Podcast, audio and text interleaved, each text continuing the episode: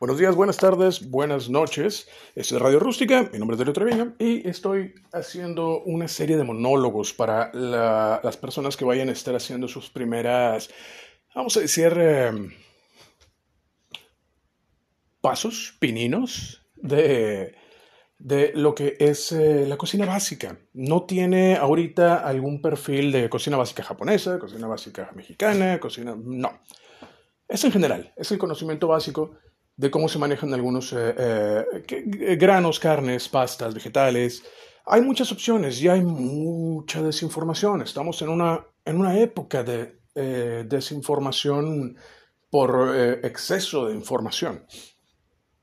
Sin contar que, y voy a, a tomarme poco tiempo para hablar de este tema, de la competencia por, la, por el clic.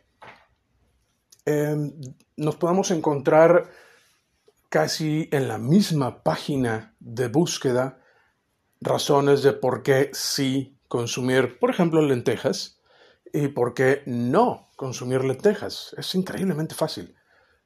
Eh, esto porque como hay una, hay una velocidad de consumo de información virtual altísima, la mayoría de los productores de contenido necesitan tener alguna diferenciador que, como todos sabemos, al menos los que están medianamente familiarizados con, la Internet, que es exagerando, mintiendo, y como no hay organismos que puedan, no hay organismos o mecanismos más que eh, la ausencia de likes, comentarios, eh, downvotes, para castigar eh, la información falsa o perniciosa, ah, cada quien se da el lujo de hacer lo que quiera en, Internet con mínimas consecuencias.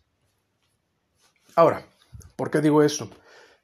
Porque eh, al haber tanta información, hay gente que puede estar con la idea de comer, eh, por ejemplo, este, esta falacia de carne es asesinato. Muchos lo hemos escuchado. Lógicamente hablando, es una estupidez. Porque el, concepto de asesinar tiene una intención de, quitarle la vida a otra persona con, una, con un lujo de... No con un lujo, sino con una entera intención de quitarle la vida a la otra persona por, eh, razones negativas, por eh, que le va a robar algo, porque venganza. Eh, debe de haber una, descripción legal más clara de la que yo estoy diciendo, es obvio. Pero la intención es, es poder hacer retórica, que la intención es provocar emociones, no informar. No se trata de que la gente tome decisiones educadas en las cuales vayan construyendo sus propios perfiles y sus propias opiniones. Y eso es lo que pretendo hacer con, estos eh, básicos de cocina. Porque cada quien puede tener un modo diferente, que no existen tantos, pero para procesar, em, vamos a decir, eh, ¿qué les parece macarrón con queso? Es un platillo y es un término que, personalmente me encanta de, los gringos, que le llaman stick to your ribs. Y, lo comprendo porque hay una...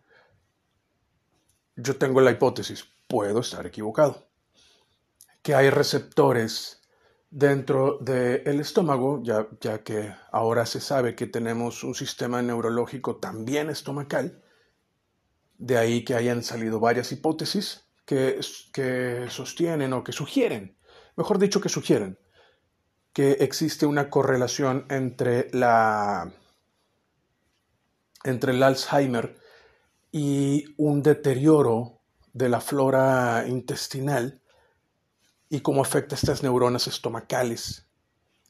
Es una hipótesis, obviamente. No hay, no hay, hasta donde yo sé, eh, eh, una evidencia contundente, pero mucha gente eh, sostiene que, dado que un humano funciona mejor con un nivel bajo de bacteria, de flora bacterial o de flora intestinal, sea la gástrica o la del intestino,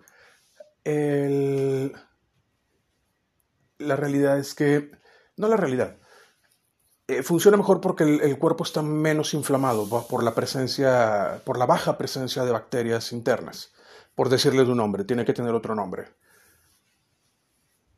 Pero resulta que el sistema inmunológico y el resto de las funciones eh, son más resistentes cuando tienen una flora saludable. Esto fue de un artículo muy viejo, no me acuerdo ahorita el nombre, pero, y también cabe aclarar, fue hecho con ratones. Los ratones que tenían una reducción de, de, flora intestinal simplemente estaban más desinflamados y, parecían estar con un nivel de energía más alto y una disposición eh, más sociable.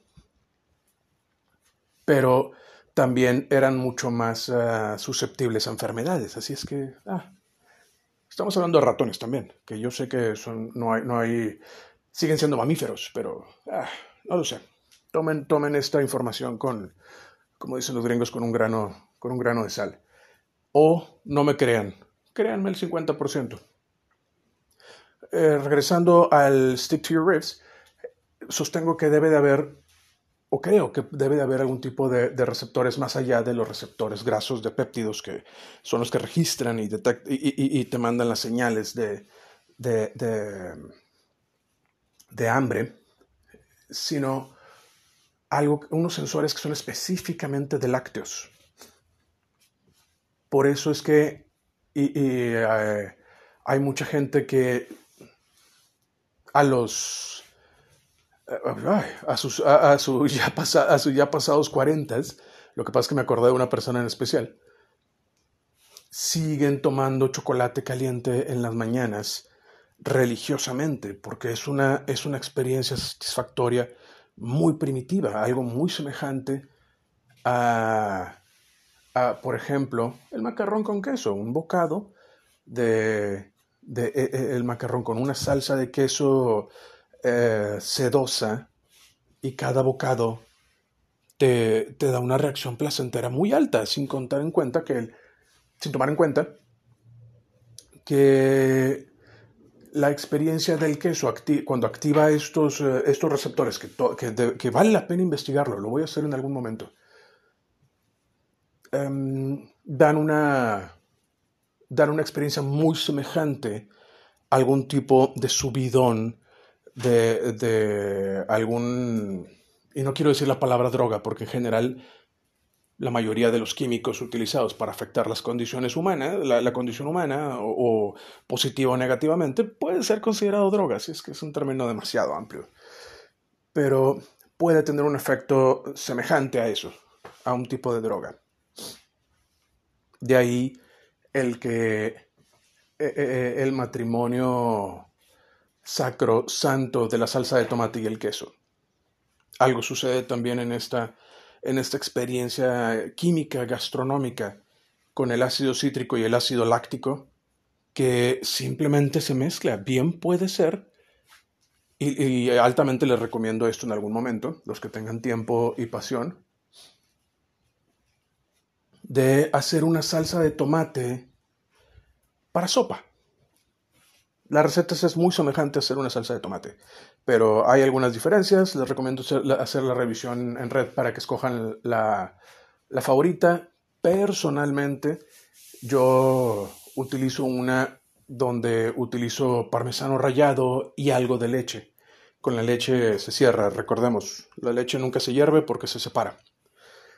Eh, y queda una, una pasta, una, perdón, una sopa de tomate generosa, algo sedosa, muy agradable y también que produce esa experiencia de, de confort costillesco, este confort cálido y, muy gratificante que sucede a la altura del esternón y, y diafragma, que es donde deben estar estos sensores en el estómago. Ya es que el estómago está más arriba de lo que creemos que está. Normalmente cuando nos sobamos la, panza, y, decimos que nos estamos sobando el estómago, realmente nos estamos sobando los intestinos.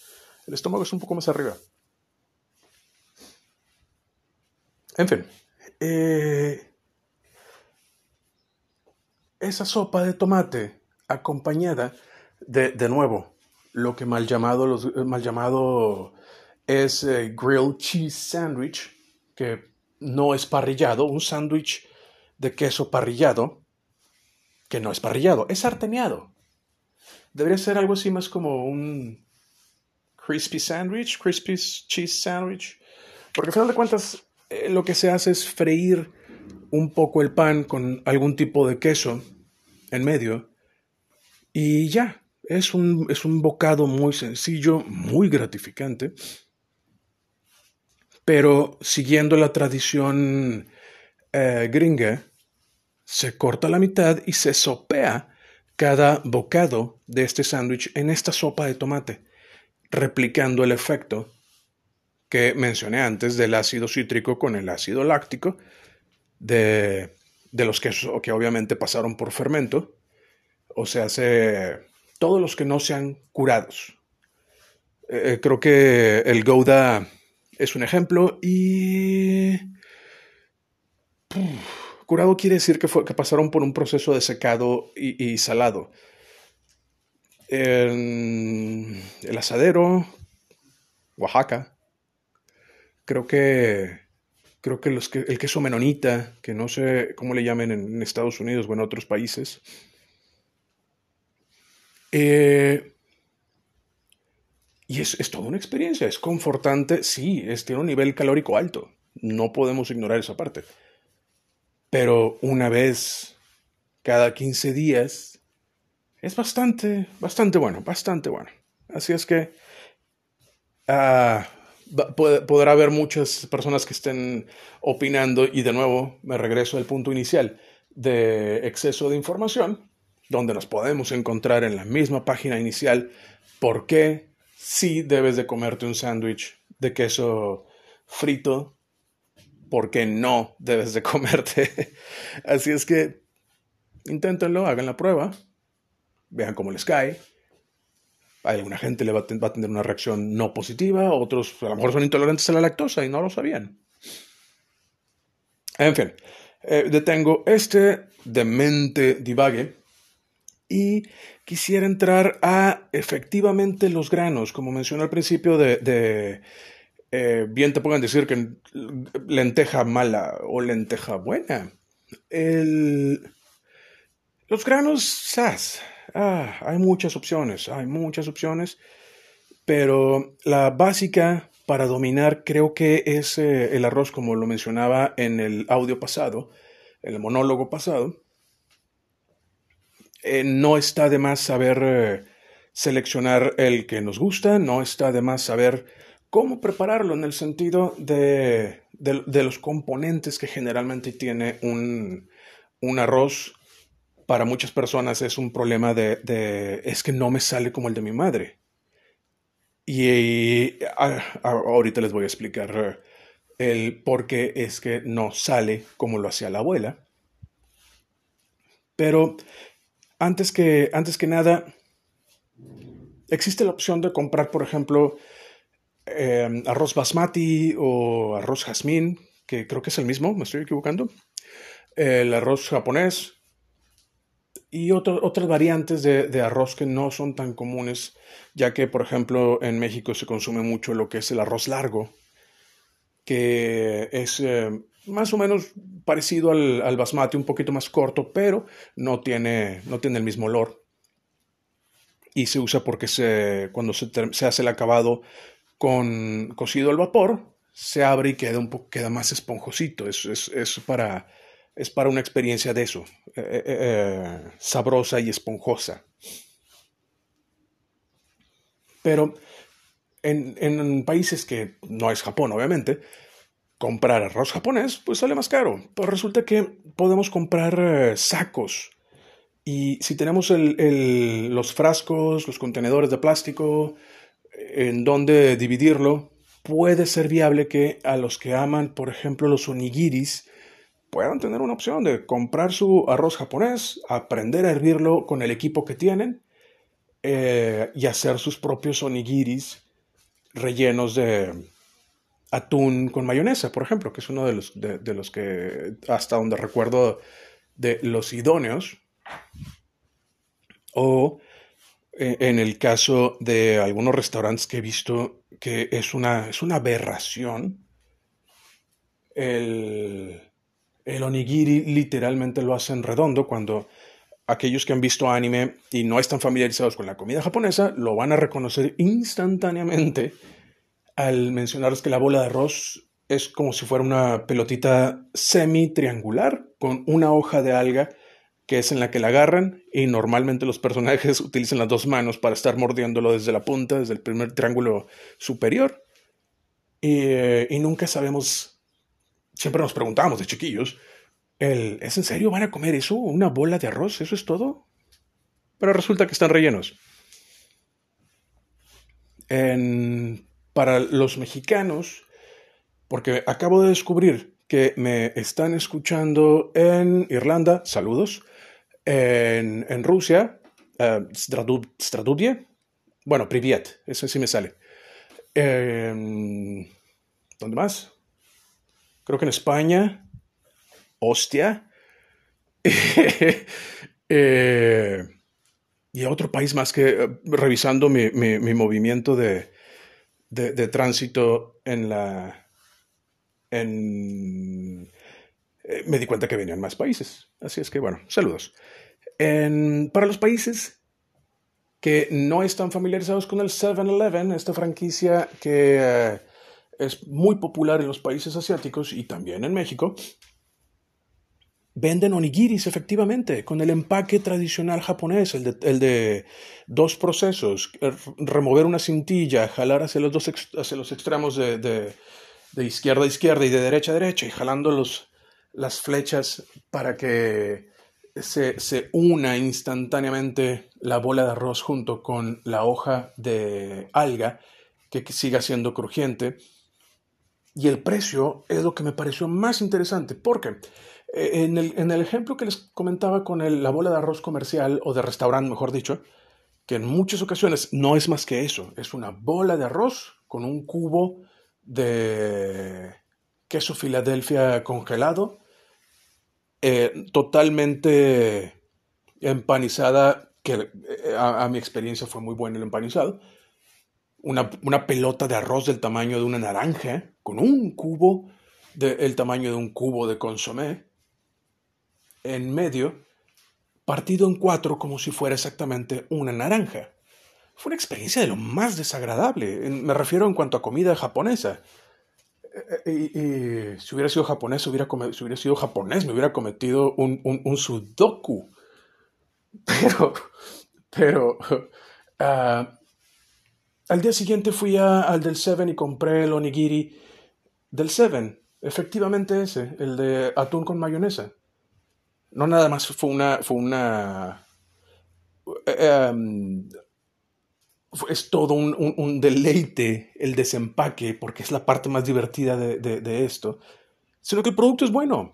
Y para los 30 pesos, comparado con los 100 de una bola mal hecha, me quedé sorprendido de, de esto. Pero bueno, recuerda esto porque sé que hay gente en México que han visitado Japón o las comunidades japonesas en Brasil y donde todavía el onigiri es parte de su cocina y el arroz japonés es, algo que ellos quieren tener constantemente en su casa. Pero comprar un kilo a la vez de arroz en una tienda de, auto, autoservicio es, es caro.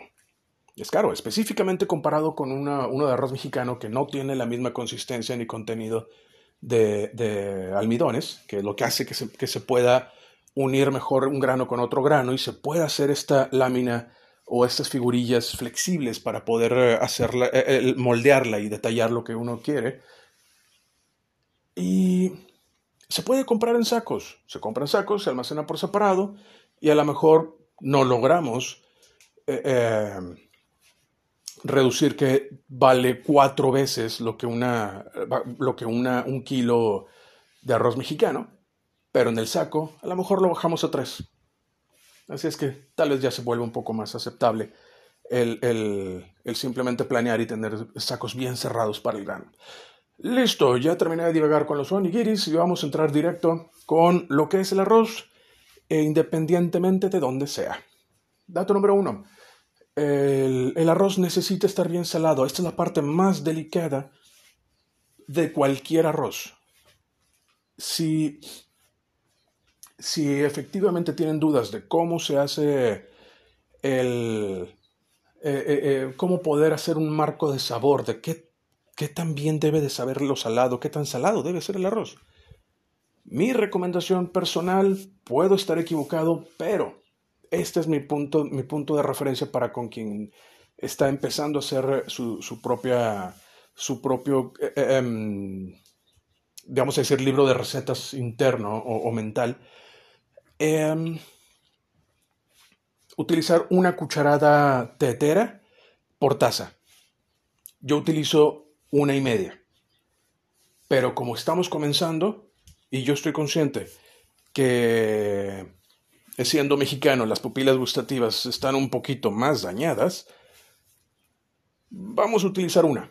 Vamos a utilizar una. Ahora, esto es nada más lo que es el, el sabor salado el sabor sabroso, o sea, lo que nos hace que queramos seguir comiendo, lo que provoca que salivemos, ya está en el arroz. Esa es parte de, los, de las características del, del arroz. Ahora, falta un sabor adicional. Mucha gente simplemente le pone pimienta. Con eso basta. Personalmente, yo les recomendaría la pimienta gorda chiapaneca, que hace poco descubrí que en, en, Estados Unidos y en otros lugares de habla inglesa le llaman Old Spice, o sea, todas las especias, porque es un grano que sabe a todas las especias. Tiene un poquito de sabor a canela, un poquito de sabor a anís, un poquito de sabor a pimienta, y eh, le llaman así. Yo le recomendaría utilizar uno o dos granos de ello.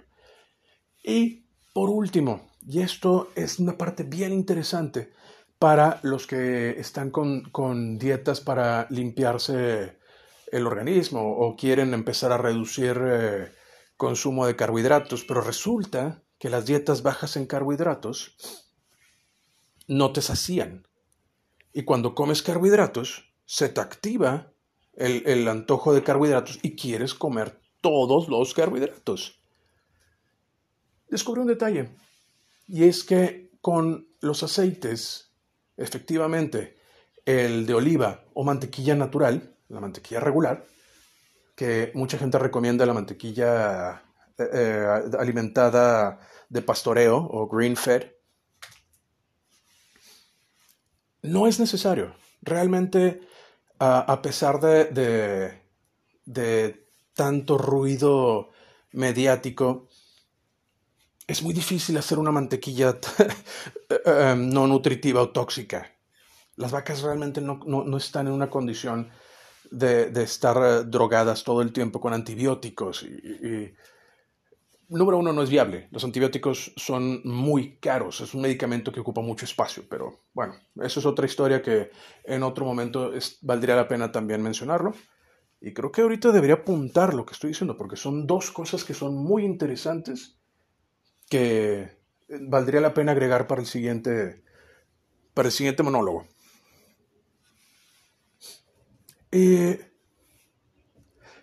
simplemente agregamos una cucharada sopera, o sea, la, cucharada con la que usamos para la sopa, de algún aceite, un aceite de oliva de buena calidad, em, una cucharada de mantequilla natural.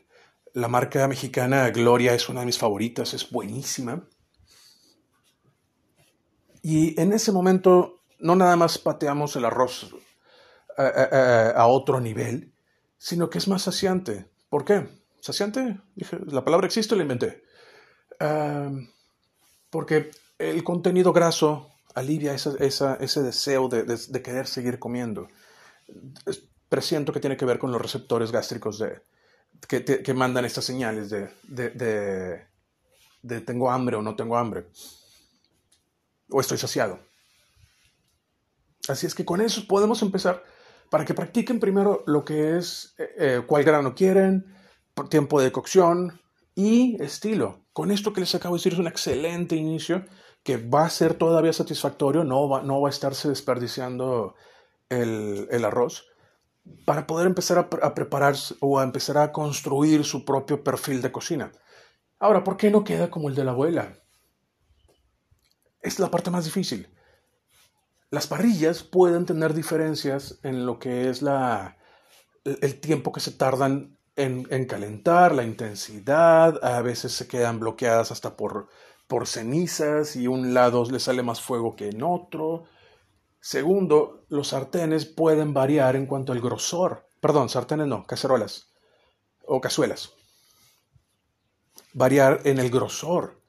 También no nada más varían en el grosor, sino también varían en la composición de los metales. Entonces, lo que es una, una, una eh, cazuela con tapa que puede ser de acero inoxidable eh, puede estarse calentando y reteniendo el calor por cierta cantidad de tiempo de un modo diferente a otras que son de estas antiadheribles o estas que tienen eh, el, esmaltado.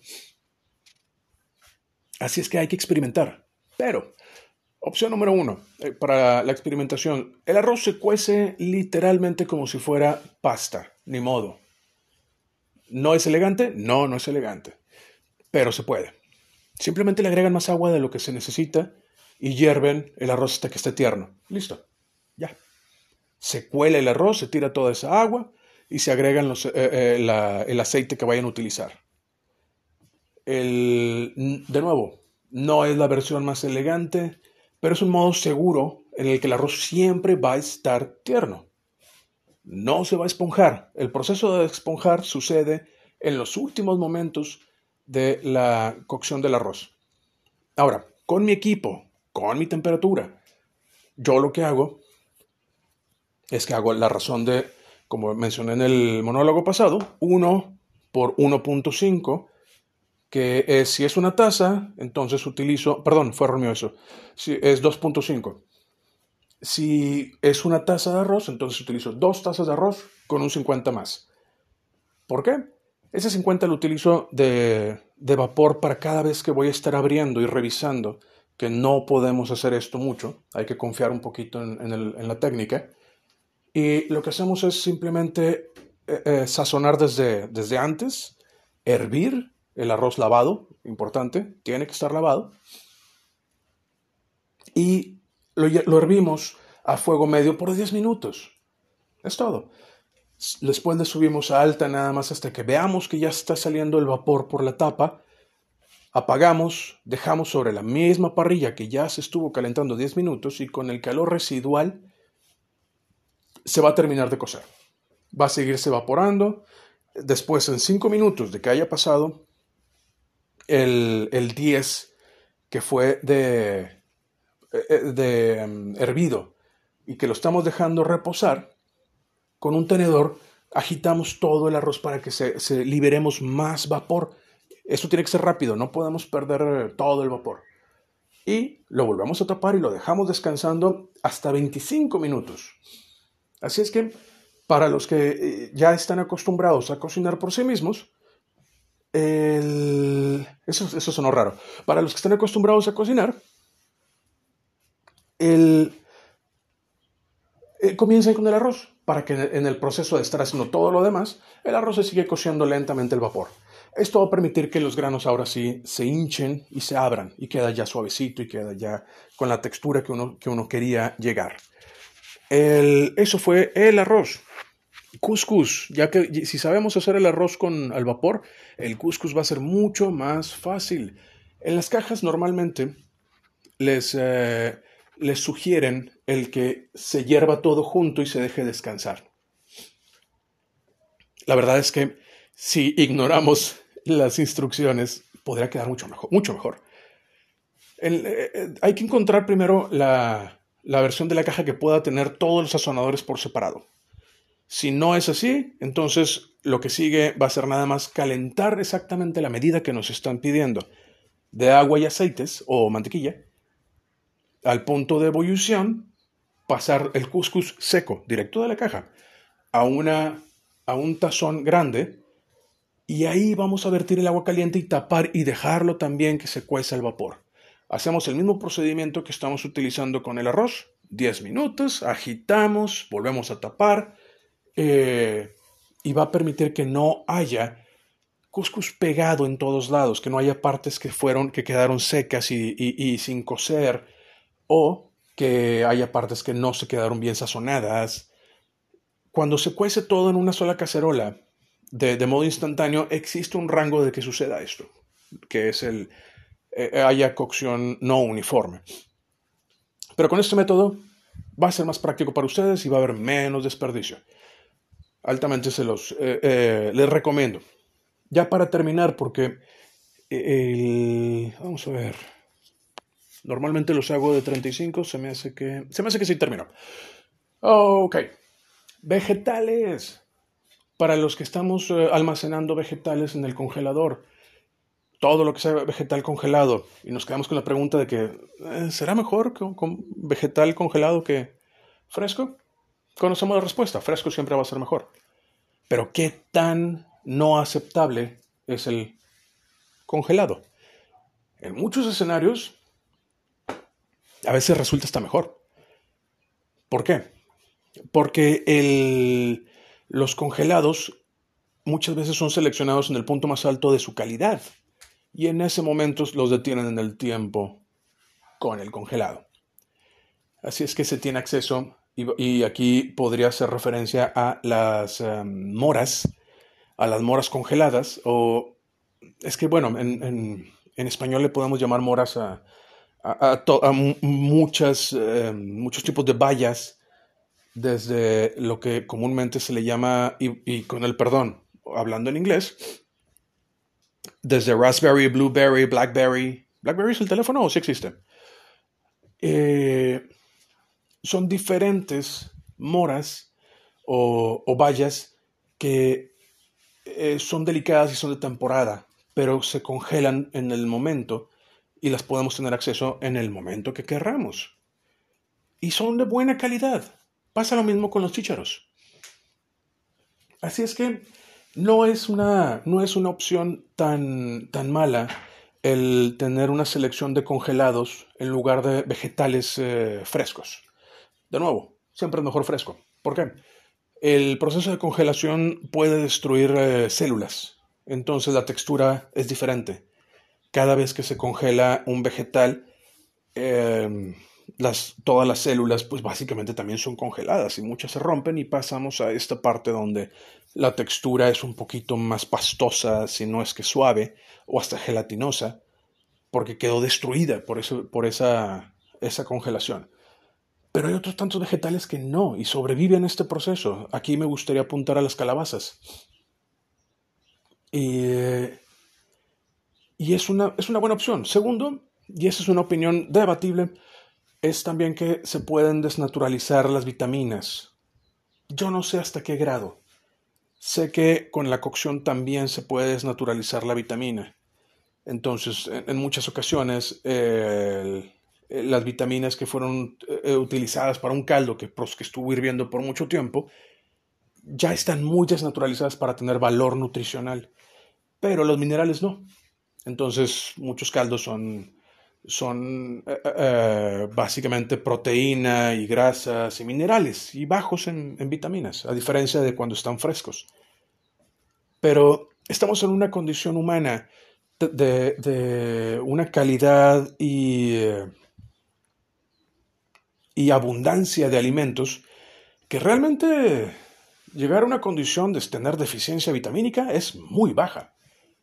Pero si sospechan, tienen dudas, les gustaría no correr ese riesgo, siempre están los multivitamínicos para eh, el, estar complementando un día sí, un día no de, vitaminas. Pero va, no, no creo que sea algo considerable. Y me queda, voy a hacerlo de 36, nada más para poder despedirme apropiadamente.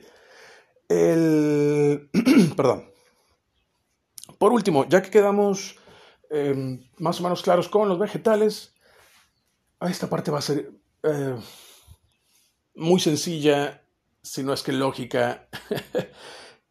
Clips mariposa. Clips mariposa. Vayan a una papelería y compren un clips, una caja de clips de papelería. Son especialmente prácticos para todo lo que va a ser eh, eh, eh, consumir de bolsas y específicamente de congeladas. Aquí no estoy muy seguro que tanto se pueda afectar el metal de, los clips en, las bolsas para congelar, pero para las bolsas que son que galletas o frituras o algo así, tan fácil como enrollar, utilizar estos clips de, uso pesado para papelería y se cierran. Por algún motivo son más baratos comprar una caja de, ellos que comprar clips para, para, para cocina. Es obvio que no fueron diseñados para cocina, pero no vamos a servir con ellos y no vamos a meterlos a la boca. Así es que son de lo más prácticos. Altamente les recomiendo tener una caja de ellos grandes y van a ver que rápido van a vaciar esa caja para, porque encontraron muchas oportunidades de dónde utilizarlos. Ok, por mi parte ha sido todo. Esta fue la parte 3 de la cocina básica. Tal vez sea la última porque creo que ya cubrí los básicos. Podría en la, en la siguiente utilizar equipo o, em, digamos, eh, herramientas equipo para poder hacer una selección también mínima o básica. Por mi parte, esto ha sido todo. Mi nombre es Darío Treviño. Gracias para quien sea que me escuchó hasta el final y espero poder haber acompañado a alguien mientras estaba corriendo o haciendo ejercicio. Que tengan un excelente día.